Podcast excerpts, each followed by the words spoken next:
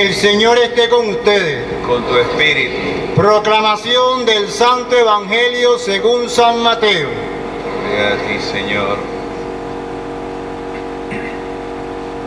En aquel tiempo dijo Jesús a sus discípulos, ustedes han oído que se dijo, ojo por ojo y diente por diente, pero yo les digo que no hagan resistencia al hombre malo. Si alguno te golpea en la mejilla derecha, preséntale también la izquierda. Al que te quiera demandar en juicio para quitarte la túnica, cede también el manto. Si alguno te obliga a caminar mil pasos en su servicio, camina con él dos mil. Al que te pide, dale. Y al que quiere que le preste, no le vuelvas la espalda. ¿Han oído ustedes que se dijo, ama a tu prójimo y odia a tu enemigo? Yo en cambio les digo, amen a sus enemigos. Hagan el bien a los que les odian y rueguen por los que les persiguen y calumnian, para que sean hijos de su Padre Celestial, que hace salir sol sobre los buenos y los malos, y manda su lluvia sobre los justos y los injustos. Porque si ustedes aman a los que los aman, ¿qué recompensa merecen? ¿No hacen eso mismo los publicanos? Y si saludan tan solo a sus hermanos, ¿qué hacen de extraordinario?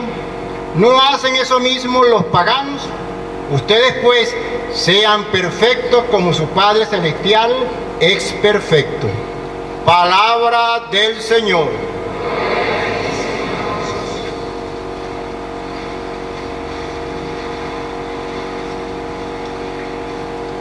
Como ya les he dicho, estoy en estos días haciendo retiros espirituales a los jóvenes de la escuela técnica. Y eso significa martes a viernes sentado en el piso. Pero no me siento mal, todo lo contrario, me siento muy bien, gracias a Dios. Y es porque percibes que no solamente lo necesitan, sino que verdaderamente es una tierra que le llega el poquito de agua e inmediatamente florece. Y en ellos, en esos retiros, siempre se termina con el cuento del principito y el zorro, que a lo mejor alguno de ustedes lo ha leído. Este, léanlo porque no es un libro para niños, es un libro para adultos. Y allí en el principito hay una escena en el capítulo 21 muy significativa en el que el principito que está buscando amigos le dice al zorro que es lo que él busca, amigos. Y dice, bueno, esa es una de las cosas que los seres humanos han olvidado. Y como no hay, ellos compran todo hecho, como no hay ni siquiera ningún negocio que venda amigos, pues no hay quien tenga amigos. Cuando los cristianos, los primeros cristianos, llegaron a Roma, Roma estaba dividida entre patricios y plebeyos. Roma tenía esclavos, aquellos a quien ellos habían invadido y les habían quitado los territorios, se los habían llevado exactamente como esclavos. Y estos esclavos no tenían ningún derecho. Tanto era así que podían ser matados por el amo sin que nadie dijera nada. Bueno, llegan los cristianos y empiezan a hablar de que somos todos hermanos. Y la pregunta es, ¿cómo? Hermano, yo de ese, de ese que puedo pisotear tranquilamente y nadie me, me va a llevar a la cárcel por ello.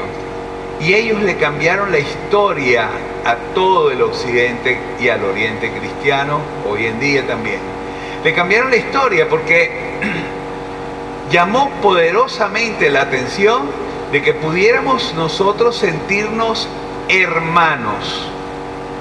Ahora bien, nosotros hemos nacido en un país, yo digo siempre pseudo católico, porque al final si nosotros nos ponemos a ver, las bases de nuestra sociedad no son, entre comillas, religiosas o católicas.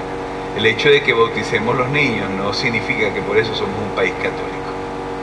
Sin embargo, vamos a caernos en buste, pues. Estamos en un país católico. ¿Qué es lo que hay realmente en el corazón en este momento de nosotros los venezolanos? Rencor, odio.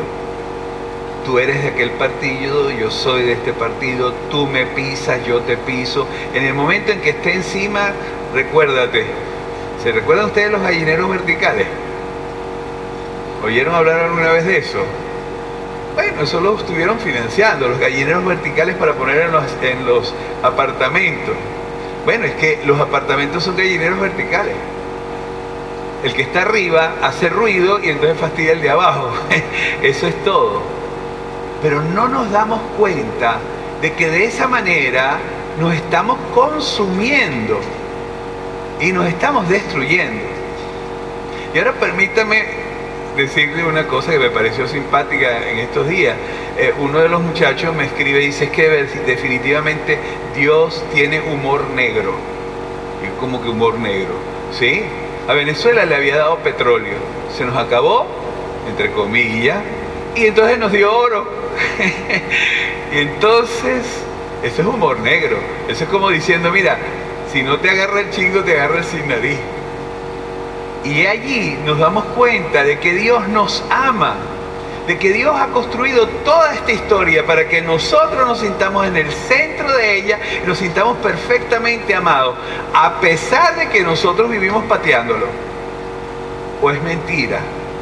Porque si nosotros fuésemos tratados como nosotros tratamos a nuestros hermanos y a Dios, oye, la pasaríamos muy mal. Entonces, un domingo como el de hoy, así lo llaman domingo de carnaval, por ahí hay una reinita. Eh, este es un domingo para bajar la guardia, ¿verdad? Porque llegaron como tres días, bueno, yo lo aposté y gané, de que nos iban a dar más días de carnaval, porque estamos en un país en donde parece que hay que estar en carnaval. Sería bueno que escucharan a aquella Celia Cruz que cantaba que la vida es un carnaval. bueno, regresando, en estos días en que entre comillas no tenemos que ir a trabajar, ¿no sería bueno que nos pensáramos antes de que empiece la cuaresma cuál va a ser mi propósito de cuaresma? ¿Qué es lo que yo voy, entre comillas, a castigar de mí para hacerlo más cercano a lo que Cristo quiere? Dale, castiga el egoísmo, castiga el pensar en ti, castiga eso de que primero yo, después yo y sigo yo. Porque al fin y al cabo te vas a quedar solo.